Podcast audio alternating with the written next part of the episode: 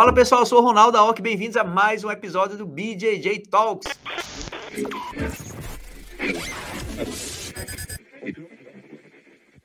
Hoje a gente vai receber uma fera braba, três vezes campeão mundial, atleta da Grace Barra, paranaense. Estou aqui hoje com Andressa Citra. Andressa, seja bem-vinda. Obrigado. Oh, muito obrigado por me receber aqui, Ronaldo. Estou muito feliz de fazer esse podcast com vocês. E é um prazer para mim fazer esse podcast com uma com o BJJ Flix, que é uma é uma grande plataforma do jiu-jitsu nos dias atuais e para mim é uma honra. Legal, a honra é nossa. Andressa, você estava falando para mim que você está é, morando no Texas, em Houston, né? Isso. Uhum, e me fala uma coisa, quando você chegou aí? Quando você chegou? Quando, quando, quando eu cheguei? Eu cheguei primeira vez em 2017. Eu vim para cá em 2017 porque eu comecei a namorar com o Lucas, com meu marido hoje. É, eu comecei a namorar com ele e eu vim para conhecer a cidade e tal, para conhecer é. ele. E é, ele, ele me falou: vem passar uns dois meses aqui para a gente se conhecer melhor e tal. Aí eu ah, pensei: a conversa é okay. essa, a conversa é essa. É, a conversa é essa. Aí ele falou: vem aqui passar uns dois meses para a gente se conhecer melhor e se der tudo certo, né, você fica. Acabou que eu fiquei seis meses. Só voltei para casa para realmente pegar minhas coisas e tal, que foi quando eu, eu ganhei minha faixa preta do meu professor de Curitiba, o Sebastião, uhum. e eu voltei para cá já de faixa preta. Então, é. primeira vez que eu vim foi em 2017, passei seis meses, aí voltei para o Brasil só para realmente pegar minhas coisas e voltar para cá. Legal. E me fala uma coisa, você falou aí de, de Curitiba, né? Você começou a treinar jiu-jitsu em Campo, Campo Mourão, foi isso? em Campo Mourão, na minha cidade natal. Agora eu quero perguntar, quem conhece Campo Mourão? eu não conheço. Ah, gente, não é possível, Droga. não é possível. Campo Mourão é ótimo. E é. Me o fala de lá, então, me fala de lá. Como é que é lá? Olha, é uma cidade pequena, não é tão pequena, tem uns 200 mil habitantes. É. Quer dizer, na época que eu morava lá, tinha 200 mil, agora deve ter mais. É, mas é uma cidade muito gostosa de se viver que é muito tranquilo, é, tem colégios muito bons. Eu estudei Legal. num colégio muito bom, um colégio uhum. é, de um colégio vicentino, é, tem jiu-jitsu, o que é ótimo, uhum. né? Uhum. É muito importante, muito importante. A minha família toda de Campo Mourão, na, a maioria nasceu em Campo Mourão. É, é bem quente, todo mundo acha que o ah, sul ah? Aham, todo mundo acha que o sul é frio, mas não é. Campo Mourão tem dois sol para cada um lá. Ah. E, e é muito assim, eu conseguia fazer tudo de bicicleta. Então era maravilhoso. Eu ia para a hum, escola legal. de bicicleta e direto para o treino de bicicleta. Então eu conseguia legal. fazer tudo é, sem precisar de caronas, assim, né? Porque, certo. querendo ou não, era de menor, ficava esperando. Minha mãe trabalhava em outra cidade perto, então não tinha muita gente para me levar para os lugares. Sim. Então, até por isso que a minha perna é forte hoje, de tanto eu ah, isso. É uma cidade plana ou não? É muita ladeira e tudo? Ladeira. Ah, engrossa as pernas. Eu morava, eu morava aqui, eu lembro que eu chegava em dois minutos na, na, na escola, que era uma ladeira que assim, só que eu fazia tipo treino. Eu corria assim, ah, vamos chegar para não chegar atrasado, senão eles fechavam o portão.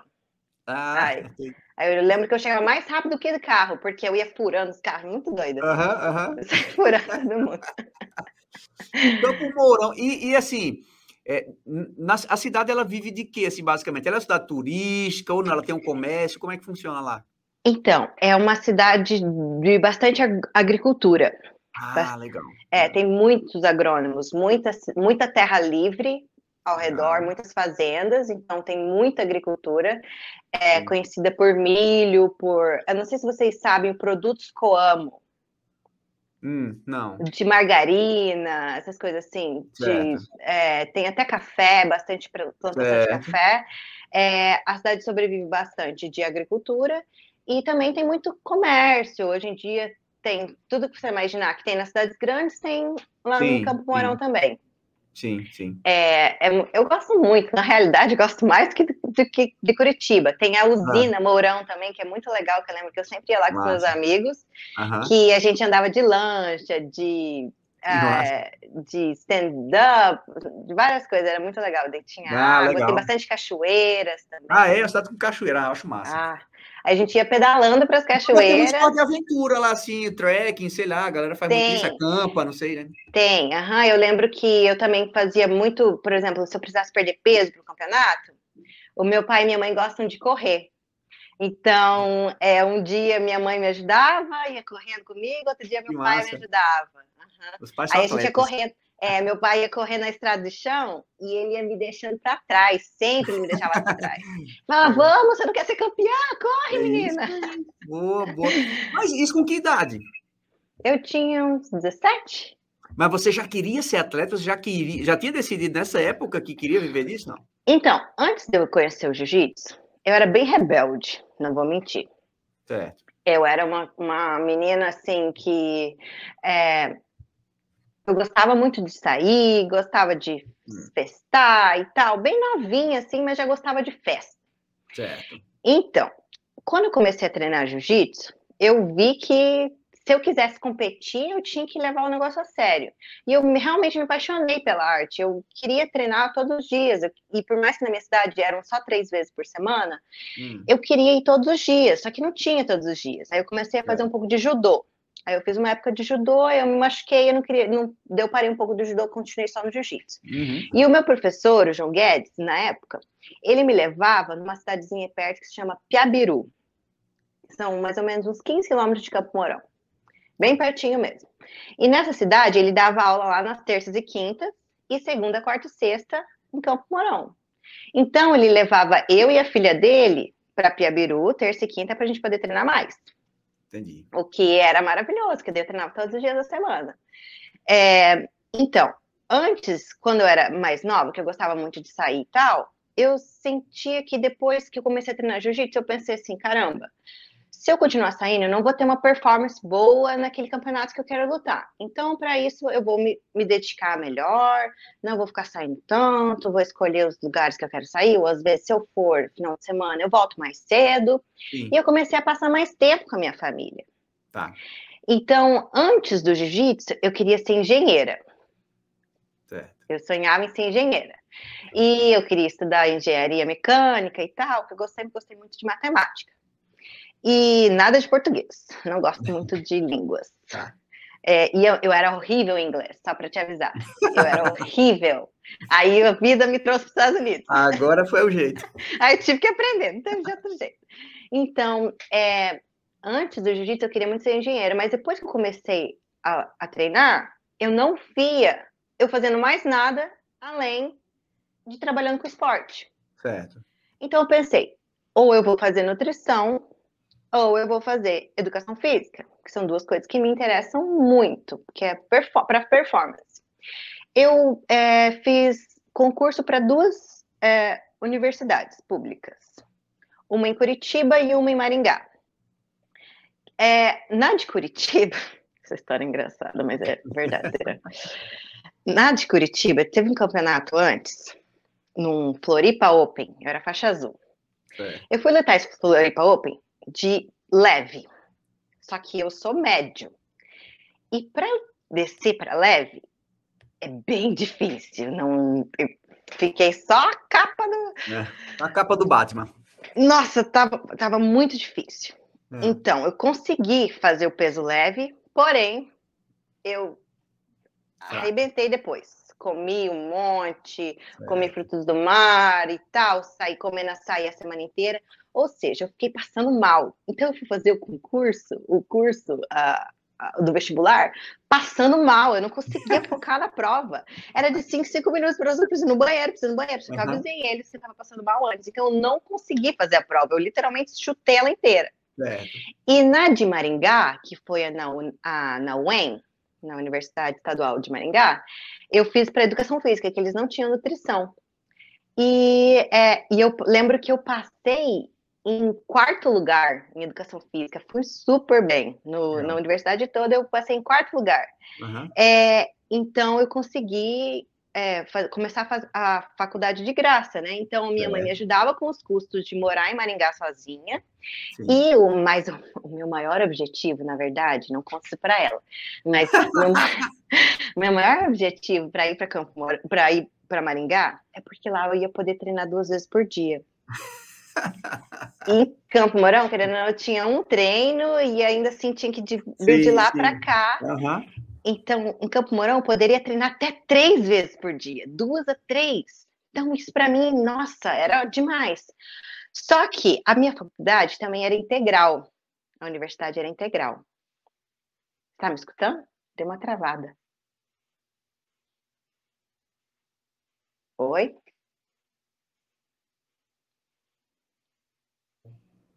Aí, voltou.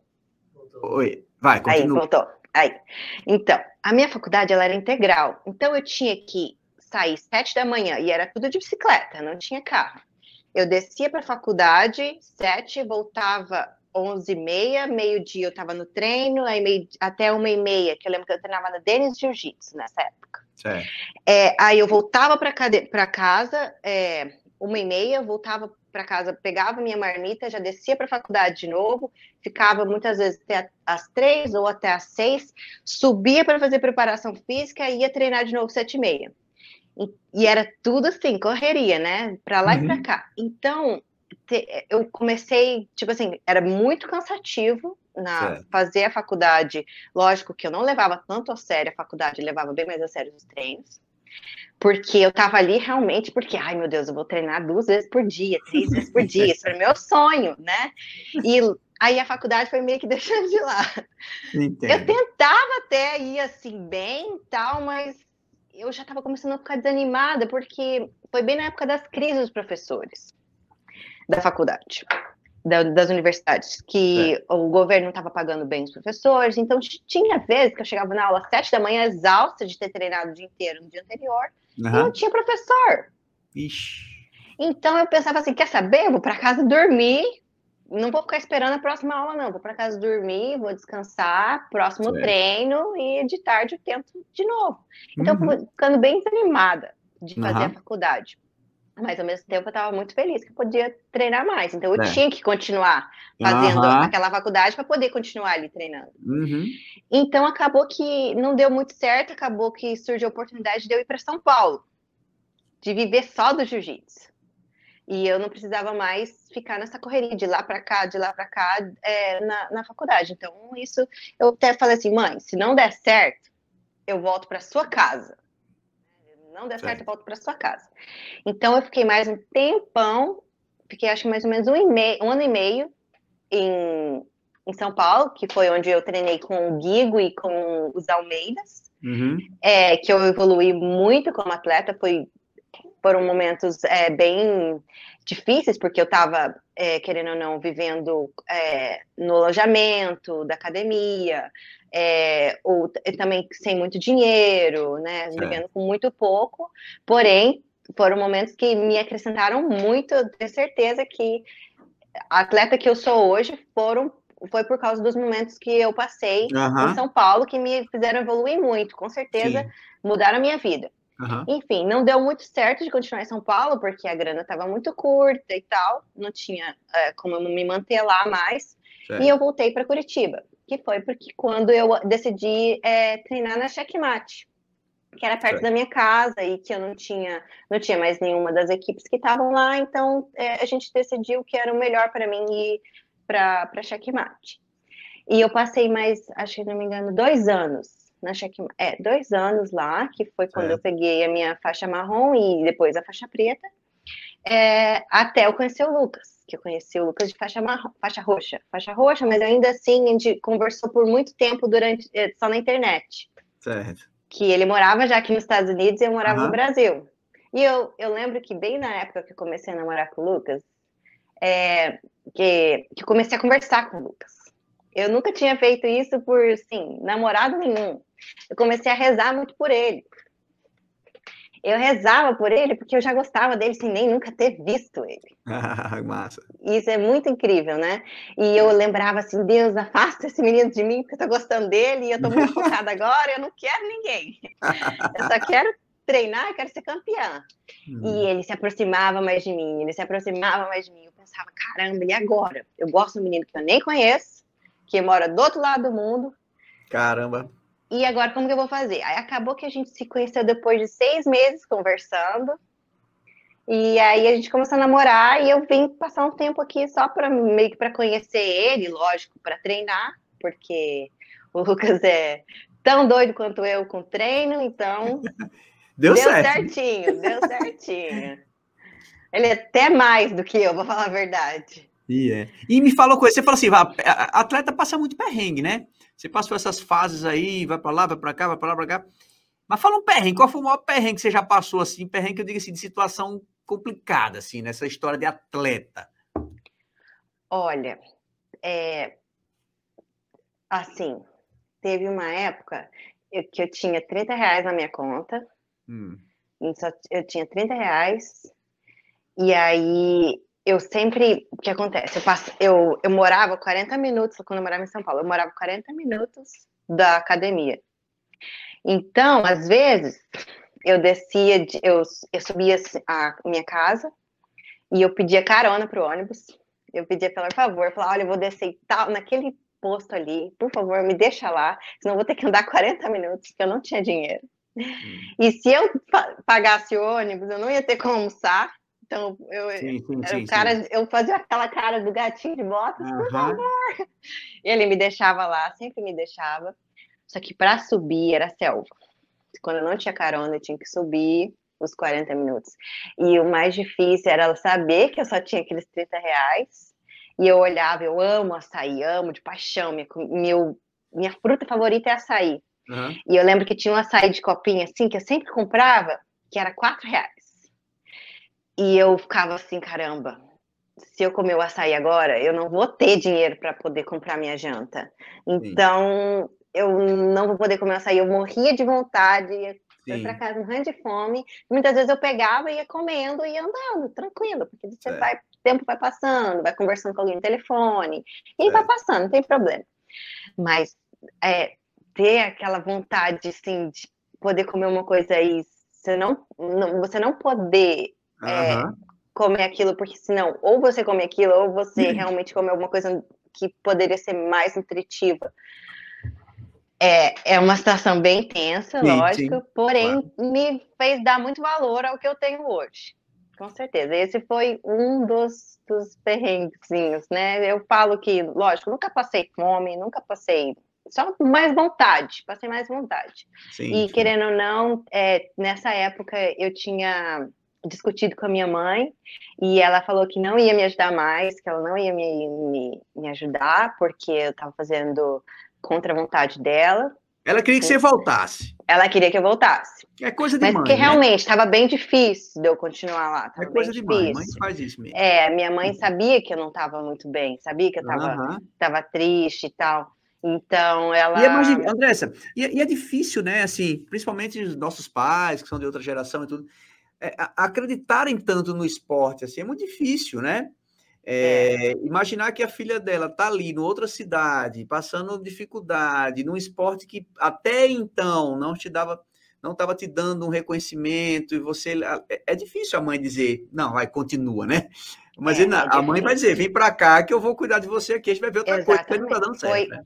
Foi o que ela fez. Ela só realmente me mandou um dinheiro quando ela falou, filha, compra sua passagem, esse é o dinheiro da sua passagem. ok, mãe. Tá bom. Só assim mesmo que, porque é, eu tinha brigado bem feio com ela, até falei coisas feias para ela, hum. que eu não precisava, que eu ia me virar e tal. Mas acabou que ela sempre esteve só esperando o momento de eu falar, mãe, ok, eu vou voltar para sua casa. E agora, você está nos Estados Unidos e sua mãe está como? A minha mãe tá muito bem, graças a Deus. Ela tá lá em Curitiba, ela mora lá em Curitiba já fazem alguns anos, já fazem desde a época que eu tava em Maringá, ela uhum. foi para lá.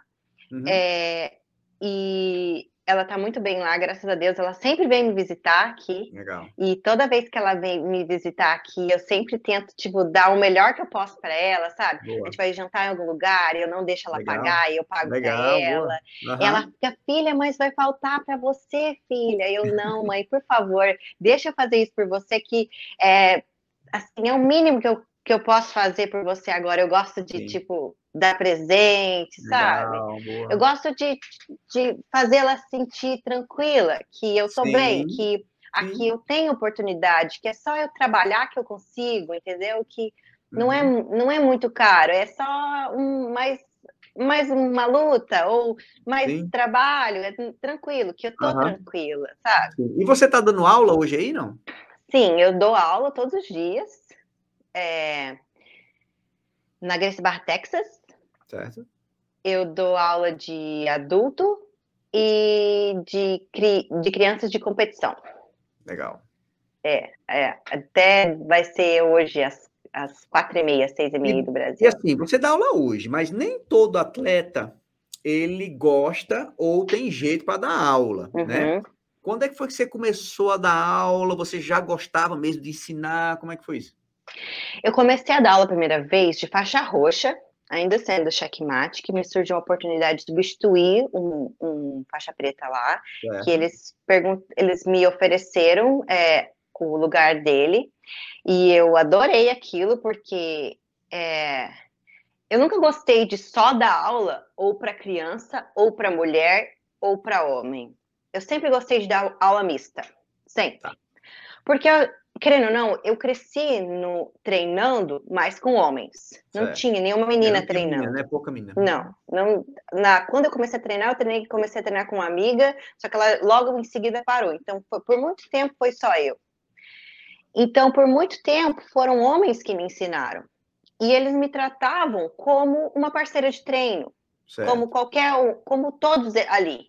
Então, eu nunca gostei de dar aula só para mulher, ou só para homem, ou só para criança. Eu gosto de aula mista.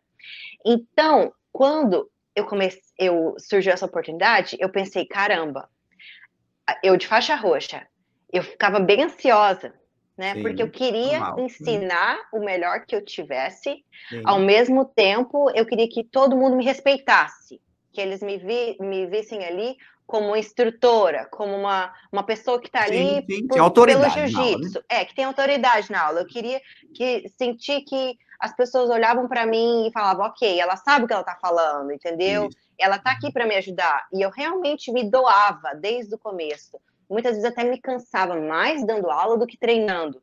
Porque eu, eu, eu foco tanto nos alunos em, em ensinar o que eu que eu tenho para ensinar naquele Sim. momento, que eu fico é, até gasta bastante energia, né? Sim, gasta bastante energia para ensinar. E é, desde então eu comecei a gostar de dar aula, porque eu começo a fazer brincadeira e, e né, vai tendo amizade com os alunos, criando um vínculo. Então eu comecei a gostar muito, desde faixa roxa eu comecei a dar aula. Tá. Aí, quando eu vim para os Estados Unidos, que foi difícil, porque eu não sabia falar inglês. É, e dar aula em inglês. E dar aula em inglês, só que eu tinha muita vontade. tinha muita vontade de ajudar. Então eu ia falar, ah, pega aqui, pega aqui, segura aqui, sabe? Eu ia mais pelos gestos. Depois vai introduzindo eu, algumas palavras, né? Aí vai começando a introduzir umas palavras. Aí eu tive a oportunidade de é, ir sozinha para San Antônio, que é uma cidade aqui perto, dar aula na academia da professora Fabiana e ela ia viajar, ou seja, eu ia ter que cuidar de todas as aulas Eita. sozinha, sem falar inglês. Eu fiquei estudando igual uma louca, anotando o que, que eu tinha que fazer, e o Lucas me ajudando, eu ligava para ele, me ajuda, o que, que eu faço? E aí eu fui me virando, e as pessoas foram tão tão é, calmas comigo, tão tranquilas, me ajudando a falar o que eu precisava Legal. falar. Porque eles sabiam que eu tinha jiu-jitsu para ensinar, mas não tanto em inglês da maneira correta para dizer. Sim, sim. Então, eles foram muito pacientes comigo. Com certeza, Legal. essa experiência foi muito incrível. Foi muito difícil, porém me ensinou tanto que eu, tipo, perdi o medo de falar, sabe? Falar uhum. errado, porque eles sabiam que, o que eu queria dizer, o, que a minha intenção era boa, entende? E é, eu não sou o tipo de atleta que gosta só de treinar. Eu, eu sei o momento de dividir quando eu sou professora e quando eu sou atleta. Legal. Eu sei esse uhum. momento, uhum. que é até, por exemplo, nossa aula das 11 horas da manhã, de 11 a meio-dia eu sou professora. De meio-dia para frente, uhum. eu sou atleta. Boa. Uhum. Então, é, a gente consegue dividir bastante esse, esse é, a professora da atleta, eu consigo sim, sim. entender bem, e eu gosto muito de ver a evolução dos alunos. Isso me dá é, uma, uma alegria, sabe? De caramba, eu acabei de ensinar, por exemplo, um armlock, e ver a pessoa conseguindo fazer aquele armlock no rola, eu falo, uhum. é como se eu tivesse sim, sim, sim. tido aquela finalização. A gente vibra sabe? junto, né? É, eu vibro, eu gosto muito, eu gosto muito de Legal. ser professora. Eu acredito que ensinar me faz aprender mais. Porque se eu vejo um aluno com dificuldade em alguma coisa e eu não sei o que ele precisa, buscar, eu não, né? eu vou buscar com outra pessoa. Eu pergunto para o Draculino, pergunto para o Lucas, e eu vou voltar com a resposta. Entendeu? Eu sempre sou, eu, eu, eu gosto muito de é, ajudar.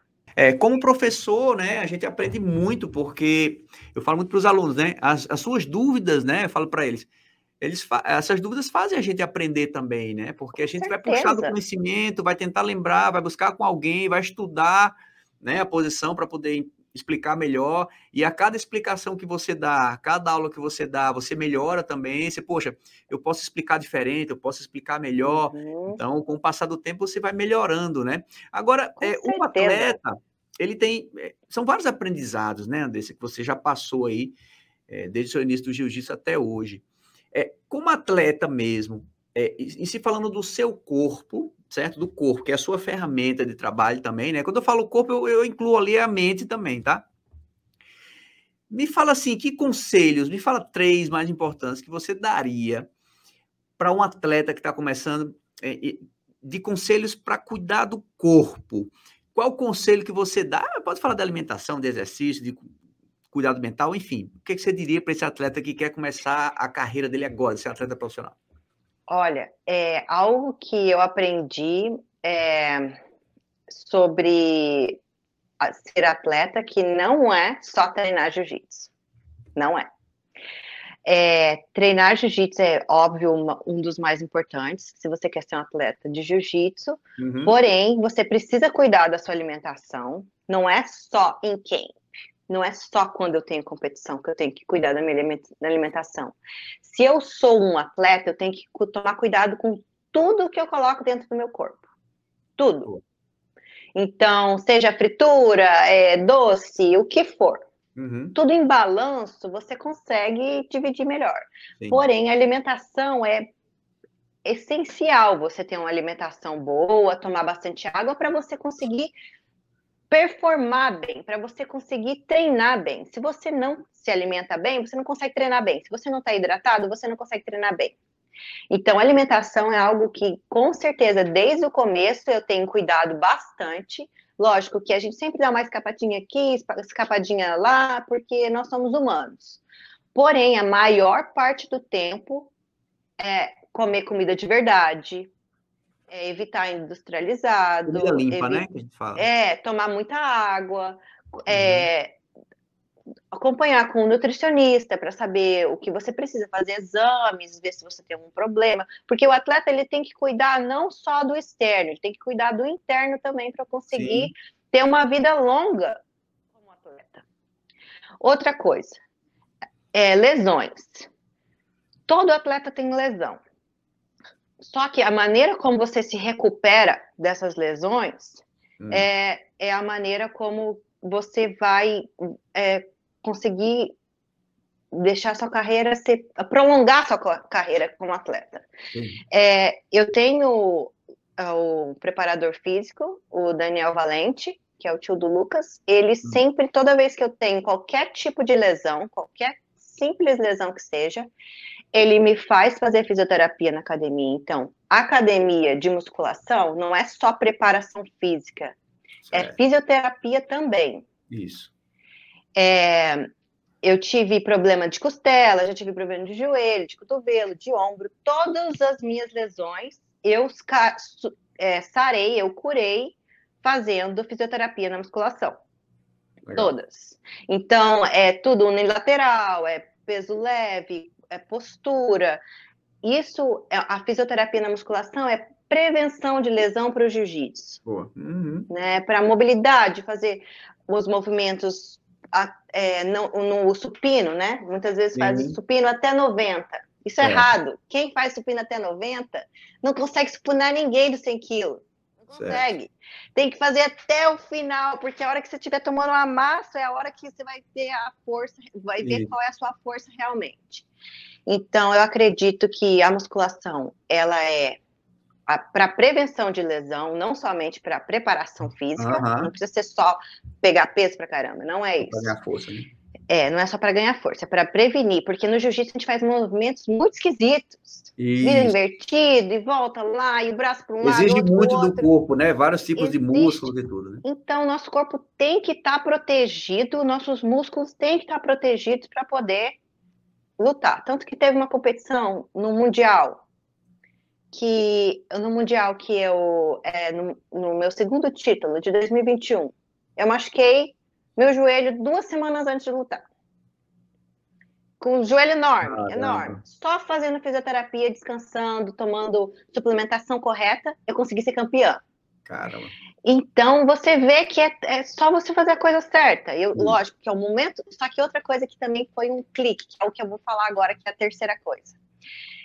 Treino mental, meditação. Tudo que você é, todo treino que você faz no tatame, se você não está mentalmente preparado para passar por aquela pressão, se você uhum. já não viu aquela situação antes, você provavelmente vai ficar frustrado, você pode ficar Sim. frustrado, você pode ficar muito nervoso e não conseguir dar o seu melhor uhum. naquele momento. Isso. Então, acredito que uma coisa que tem me ajudado muito a, a lidar com a frustração, porque todos nós ficamos frustrados. Uhum quando não acontece do nosso jeito. Então, lidar com a frustração, lidar com medo, é, lidar com pensamento negativo, com é, energia negativa, tudo isso você consegue com meditação, com treinamento mental, com vídeos motivacionais, mas o melhor de todos é aprender a respirar. Boa. Porque muitas é vezes. É a base a gente... da yoga, né? É a base da yoga, sim, mas não só pela yoga mas por, por é, saúde. Sim. Isso está na minha. É, eu tenho uma rotina de hábitos. Eu tenho uma rotina de hábitos de excelência e eu tenho que seguir todos esses hábitos por dia. Então, eu tenho um aplicativo que eu dou check lá, né? Se eu fiz ou não fiz. E uma dessas coisas é a meditação que eu tenho que meditar no mínimo 5 minutos por dia. Legal. O que uhum. são 5 minutos em 24 horas? Nada. É. Nada. É só você aprender a controlar essa respiração para a hora que você passar por uma hora de desespero. Por exemplo, tem alguém pegando as suas costas. Você saber controlar a sua respiração, ficar ciente naquele momento, ter consciência e saber que a defesa das costas, você já sabe a defesa das costas. Então, o que, que eu tenho que fazer aqui? Não ficar em desespero. Uhum. Porque muitas vezes a gente entra em desespero e se abre, né? Se abre e aí que acontece uhum. a finalização. E aí que, que, a luta só acaba quando existe a finalização. Sim. Então, é, aprender a controlar essas emoções internas é algo que tem, é, com certeza, feito uma diferença enorme na minha performance nas lutas, com certeza. A gente sempre fala, né, que no esporte de alto rendimento, assim, os atletas, falando fisicamente, tecnicamente, eles são bem equiparados, né? E, e aí é que eu digo que o mental, ele se sobressai ali, ele pode ser um grande diferencial, né? Com certeza. Com certeza. É, eu acredito que nas, nas minhas lutas, depois que eu comecei a fazer meditação, depois que eu criei disso um hábito, uhum. eu tenho ficado mais consciente no momento. Eu, eu, eu tô vivendo aquele momento. Sabe quando você faz uma luta que você nem lembra o que aconteceu? Todo mundo já teve isso. Eu já tive, todo mundo já teve isso. É. Quando você vai numa luta, fala, caramba, eu nem sei o que aconteceu. Você não estava naquele momento. Isso. Você com certeza estava no mundo da lua, mas você não estava naquele momento. Então, você aprender a, a perceber, a sentir, ok, eu tô aqui agora, Isso. eu preciso respirar, porque muitas vezes a gente fica cansado, porque a gente não está respirando, a gente está né, travado, né? Uhum. travado. Então, você aprende a viver aquele momento e você vê que não é muito mais do que a gente faz todo dia, não. Isso. Eu acho que tem uma tensão, porque a gente quer ganhar, porque é. final, eu quero a minha mão sendo levantada, porém isso não está no meu controle total, porque tem uma pessoa que está lutando contra mim naquele momento, então eu tenho que controlar o que eu consigo controlar, o restante eu vou deixar para lá. Arquibancada, eu não consigo converter, é, eu não consigo controlar a arquibancada, então o que vier de lá sai daqui. Então é algo que você realmente tem que ser um budinha, né? Que, não, que mas... nunca vai ser, nunca vai ser um Buda. Você nunca vai ser um Buda, porém, só de você aprender a controlar a si mesmo, você consegue controlar a sua atitude quanto aquilo. Sim, sim. E, e, e, vamos, vamos só perguntar uma, uma curiosidade mesmo. É, finalização. Qual é a tua finalização preferida? Armlock. Armlock. Na guarda, é? É. Ou não? Tanto ah, faz, de qualquer lugar.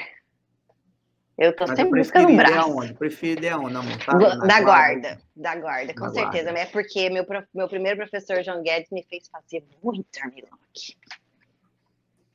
Eu lembro nos sábados à tarde, depois da preparação física, ele me fazia fazer 500. Era 50, só que ele, o legal é que ele me lidava pelo exemplo. Ele fazia, ó, 50 você, 50 eu. 50 você, 50 eu. 10 vezes. Caramba. Aí era maneiro. Daí eu lembro que até um campeonato era. Eu era faixa azul.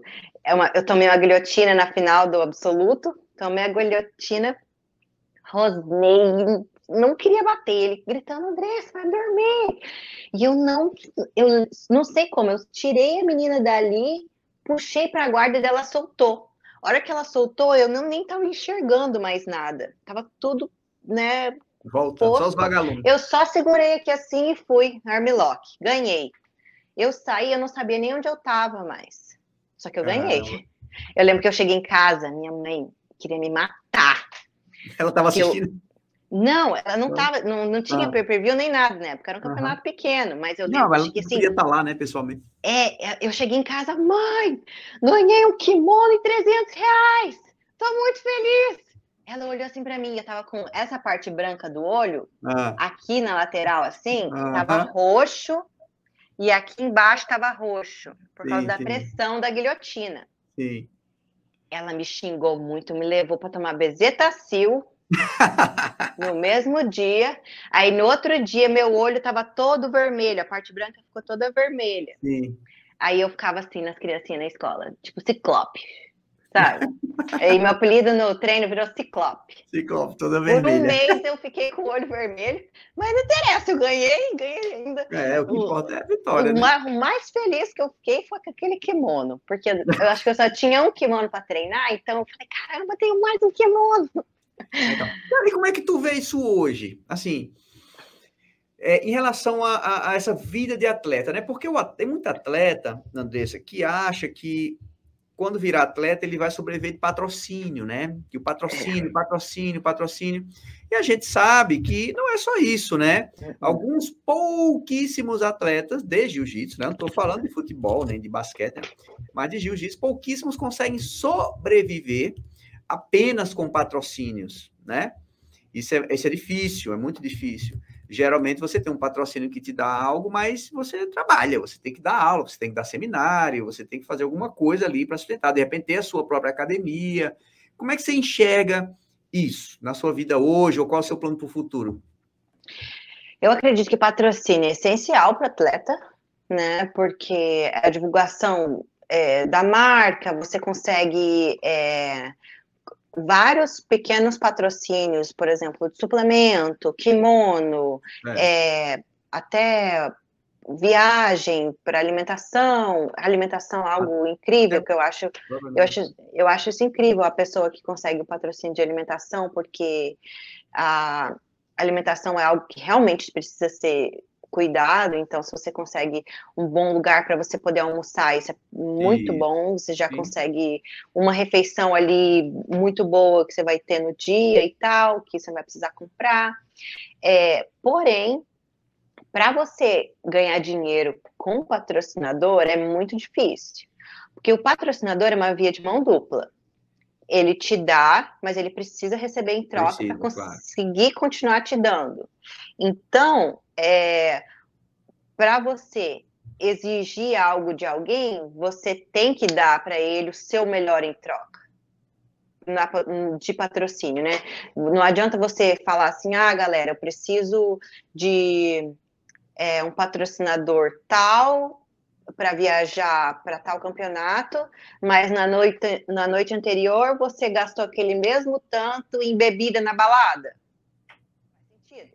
Entende? Então, você, o seu maior patrocinador tem que ser você mesmo. Isso. Porque para você fazer o seu sonho acontecer, não é outra pessoa que tem que acreditar em você, é você. Se você Sim. acreditar, você faz acontecer.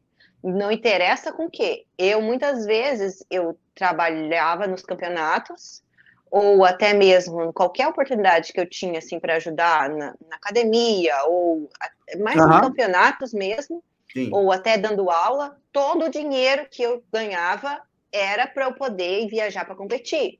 Então eu não guardava aquele dinheiro para eu comprar minhas coisinhas, para eu fazer isso, para fazer aquilo. Não, aquele dinheiro era contadinho para eu poder lutar o mundial, para poder comprar minha passagem para o mundial. Lógico, se eu precisasse de mais, eu ia pedir alguma ajuda de um patrocinador ou ajuda de outro. Só que eu investi em, mesmo, em mim mesmo. Eu nunca só dependi de patrocinadores, é. sabe? Eu acho que isso é um erro que muitos atletas cometem, achando que o patrocinador tem que te dar tudo e não, você não tem que ter nada de volta. Não, patrocinador é uma via de mão dupla. Isso. Acredito que as marcas realmente têm que acreditar nos atletas, têm que ajudar os atletas, mas os atletas é, tem que dar aquele reconhecimento de volta. Sim. É. Eu acho que ainda falta, Andressa, um pouco de amadurecimento em muitos atletas em relação a isso. Né? A gente fez um podcast há um tempo atrás com algumas marcas e todas elas estavam falando sobre isso. É, porque é, é o que você falou, é um vídeo de mão dupla. Então, como é que o atleta trata a marca?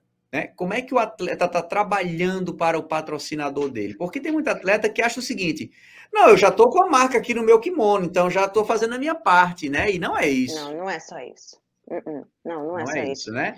Porque a, a para a marca crescer, ela precisa aparecer. Para ela aparecer, você precisa mostrar. Isso. E então, mostrar de que forma, né?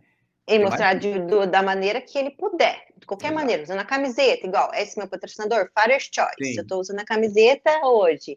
Eu também tenho outros patrocinadores. Marca do Vitão. Tenho, do Vitão, isso, do Vitor Dória. É, então, é, é uma, uma via de mão dupla. Eu, eu exponho eles, eles me ajudam. Né? E assim, tem que ser assim. Não é só assim. o patrocinador que se doa, se doa, se doa e nunca recebe. Isso. Ele precisa receber para poder crescer, senão ele não exatamente. vai conseguir. Você tá, na verdade, você está trabalhando, né? Sim. É quase que um emprego. É, é um... Você, peraí, é... o cara está te pagando e você está trabalhando para a marca.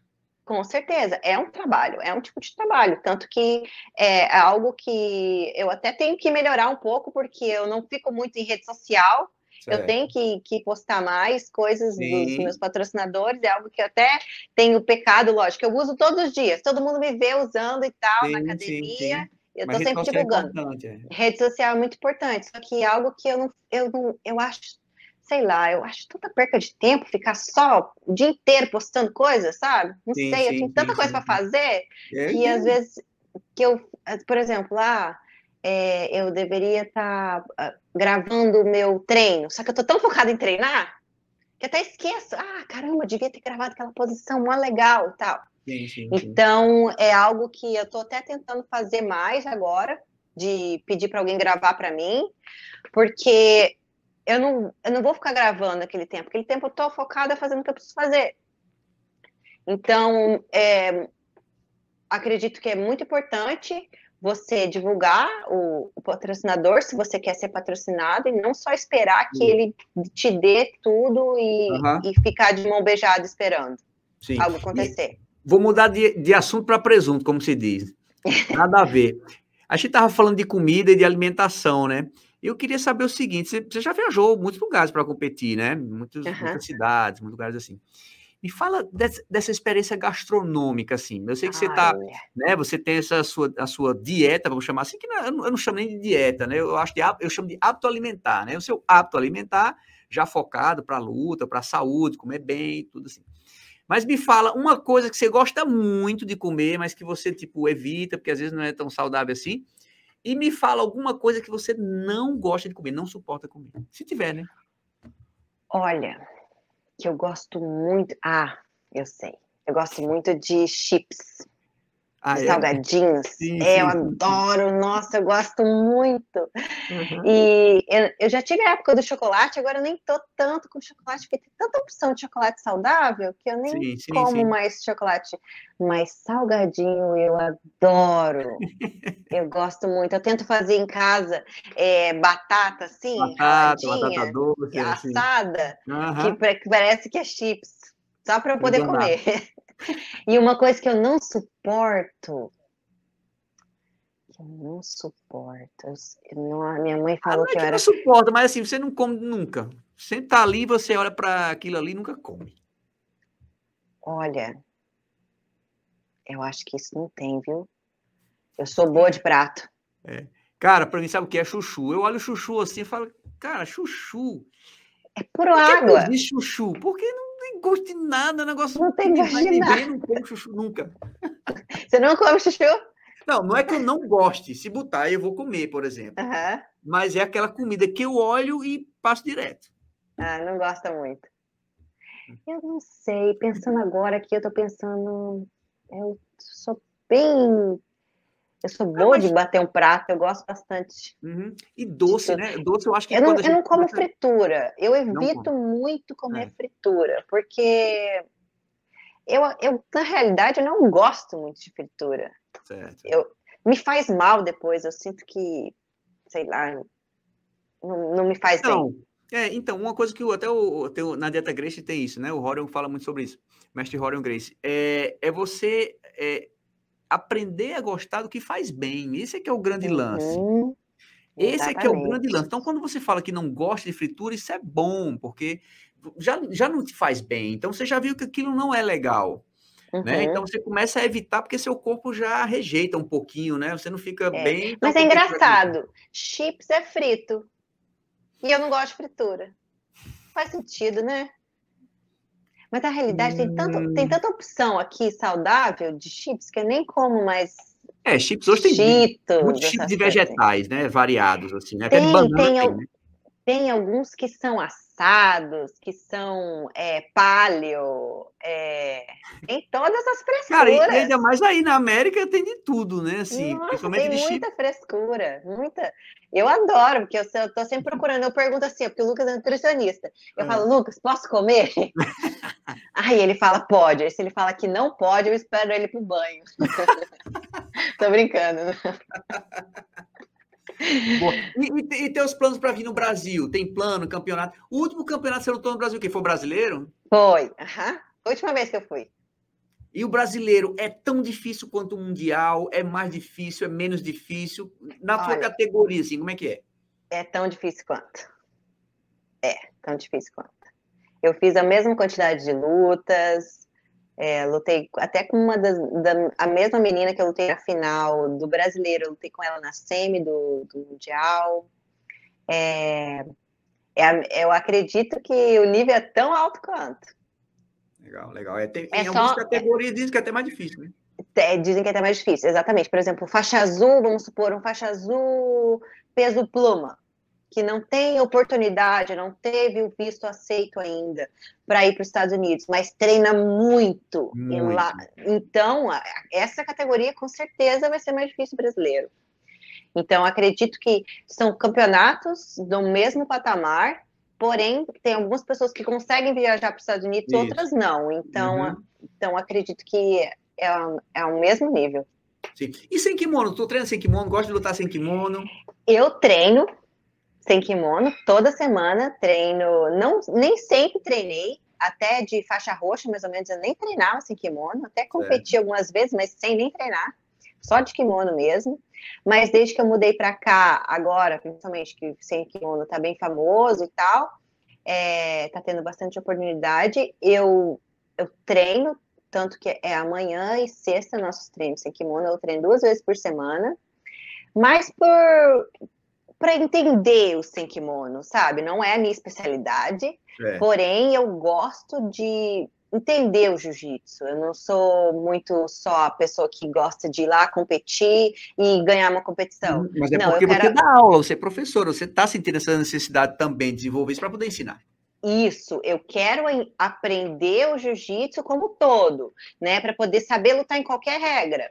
Então eu, eu, eu aprendi a gostar, não gostava muito de sem kimono antes, porque gosto de fazer guarda, e aí você fica assim, uai, onde que eu vou pegar esse negócio aqui? Aí você, eu ficava meio é, é, um pouco desnorteado por baixo, mas depois eu comecei a entender melhor e tal. Agora eu tô começando a gostar mais de sem kimono. Eu acho muito diferente, porém você usa os mesmos conceitos de kimono e sem kimono. Eu, eu acredito que uma pessoa que treina a vida inteira de kimono, ela vai conseguir dar, se dar bem sem kimono. Vai se adaptar mas bem. o contrário já Verdade. não. Eu também acho o que não. O contrário já é bem diferente. Sim, sim.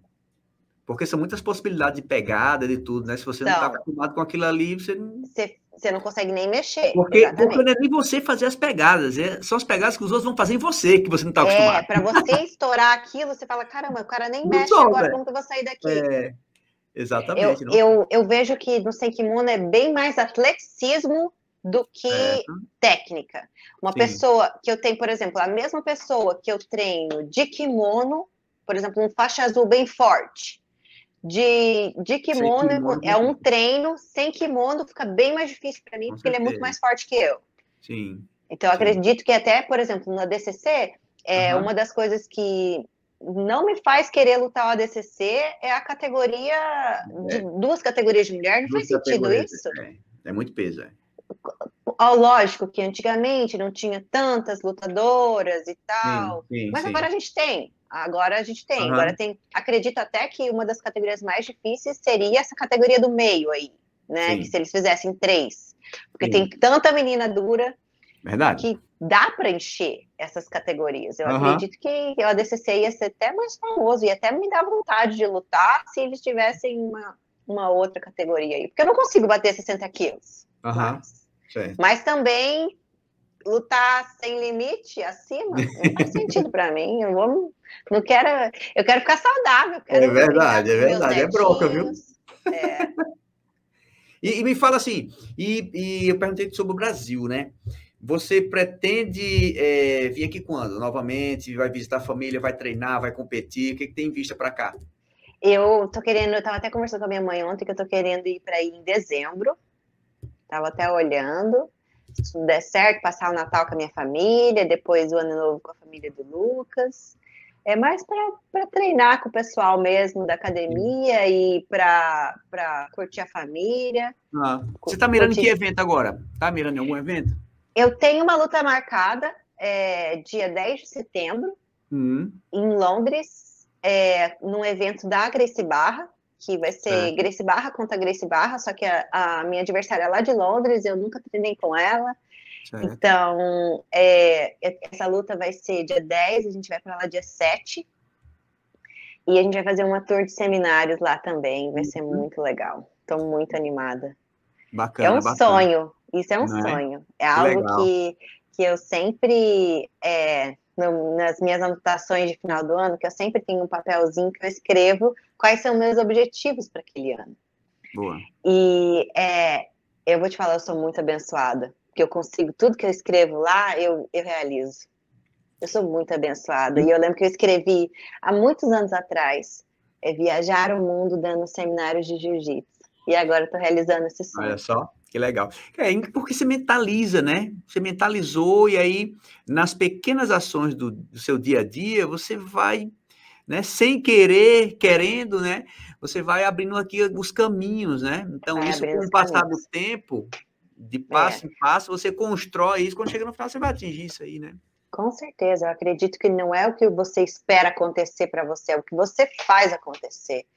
Igual esse, esse final de semana, é, eu e o Lucas, a gente treina muito, sendo camp ou não camp, a gente está sempre tentando evoluir de alguma maneira, buscando é. alguma, alguma uh, parte da, no, da fora da nossa zona de conforto para a gente poder evoluir.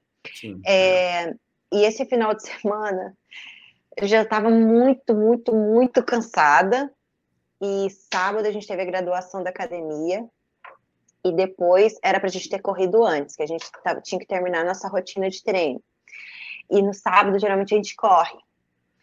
E eu não gosto de correr. Porém, eu faço, porque é bom para mim. Só que sábado eu falei, Lucas, vamos para academia correr, porque na rua tá muito calor. Aí ele, não, vamos na rua, vai ser rápido hoje. Só que além de estar tá um calor, começou a chover no, no sábado. E, só que isso a gente já estava correndo. E eu já estava muito cansada da preparação física. Eu comecei a chorar correndo, assim, ó, eu chorando no meio da rua correndo. E ele lá na frente, nem para mim. Aí ele voltava, falava, vamos, e eu não aguento mais eu quero ir para casa. E ele, não, vai valer a pena, vai valer a pena. E isso é uma coisa que realmente, eu lembro que até tomei um tombo esse dia que eu não estava prestando atenção, eu caí, rolei, me sujei toda. Mas continuei, acabei o que era para ter feito. Fiquei muito, muito frustrada. Só que depois, no final de tudo, eu pensei, caramba, eu completei o que eu falei que eu ia fazer. E essas uhum. coisas valem muito no final. Não é, é só você falar para si mesmo, ah, eu vou treinar segunda, terça e quarta, quinta e sexta. E aí na, na quinta deu preguiça, não vai. Não, não é assim. Se você falou que você vai fazer, você vai fazer, você tem que manter a palavra. Sim. Então, lógico, se acontecer um acidente, de se machucar, aí, claro, aí muda. Claro, tá fora do aí, seu controle, né? Aí tá fora do seu controle. É, essa Porém, sensação de dever cumprido, né? Porém, o que você, o que está dentro do seu controle, você precisa fazer. E com certeza o Lucas me motiva muito, muito, muito, é, até, por exemplo, nos momentos que eu achava que eu não conseguia mais, e ele ia lá e falava, não, vamos, você vai conseguir. E chovendo, e eu chorando, não aguentava mais. Aí acabou Aí depois no sábado eu lembro que a gente descansou o dia inteiro. Aí foi maravilhoso, aí valeu. É, o descanso é melhor ainda, né? ah, daí valeu. Não tem peso na consciência, sensação de dever cumprido, né? É, foi necessário. Necessário. Pô, Andressa, eu queria agradecer você pela sua participação com a gente hoje. Oh, você é super isso, simpática, foi muito legal. do papo da gente, muito bacana. Fico feliz de ouvir a sua história, uma história vencedora, né? De tudo que você passou, de tudo que sempre se empenhou aí é, dar os parabéns para você. Espero que você alcance todos os anos aí, tudo que você escrever naquele bilhetinho lá no seu papelzinho. Né? Se Deus quiser, se, Deus. Realize para você. Tem a mão de Deus ali, tem a mão de Deus, eu tenho certeza. Com certeza, com certeza. E quando você vier no Brasil, vamos tentar combinar alguma coisa aí, de a gente gravar com você, fazer Com um certeza. Vocês, também. vocês ficam em São Paulo? Cara, você adivinha onde é que eu tô? Olha, o seu sotaque não me engana. Diga. Chuta. Cedo. Ah, Ceará? Não. Ah. da não onde você? Do Ceará, não. Eu, eu estou em Natal. Natal. Cidade okay. do Sol. Olha, dos. Aí tem bastante sol, né? Um para cada. Mas tem muito sol, mas agora tem dado umas, umas chuvinhas aqui por de vez em quando, ah, viu? Mas tá enchendo o saco essa Bom para plantação. Não, é bom, é bom. Em algumas é. regiões é bom, sim. Na cidade que não é muito legal. Mas é. aqui é a cidade do sol. Que legal. Nunca visitei Natal. Tá perdendo, porque Olha, é muito legal aqui, hein? É, ó, a gente vai marcar, viu? Quando vier pelo Nordeste, um combinado você passar aqui. Com certeza. Tá bom? Então, tá um beijo para você. Espero que você fique bem aí, seus treinos se se concretizem como você sonha, como você espera, como você precisa, né? E que sua vida de atleta seja vitoriosa, assim como sua vida pessoal também aí, a sua vida de trabalho, de tudo, né? Que você muito obrigada. Muito obrigada. Deus abençoe você e muito obrigada, BDJ Flix, por ter me convidado. É um prazer para mim estar aqui conversando com vocês hoje e eu espero que a plataforma cresça cada vez mais, porque é algo muito interessante o trabalho que vocês fazem.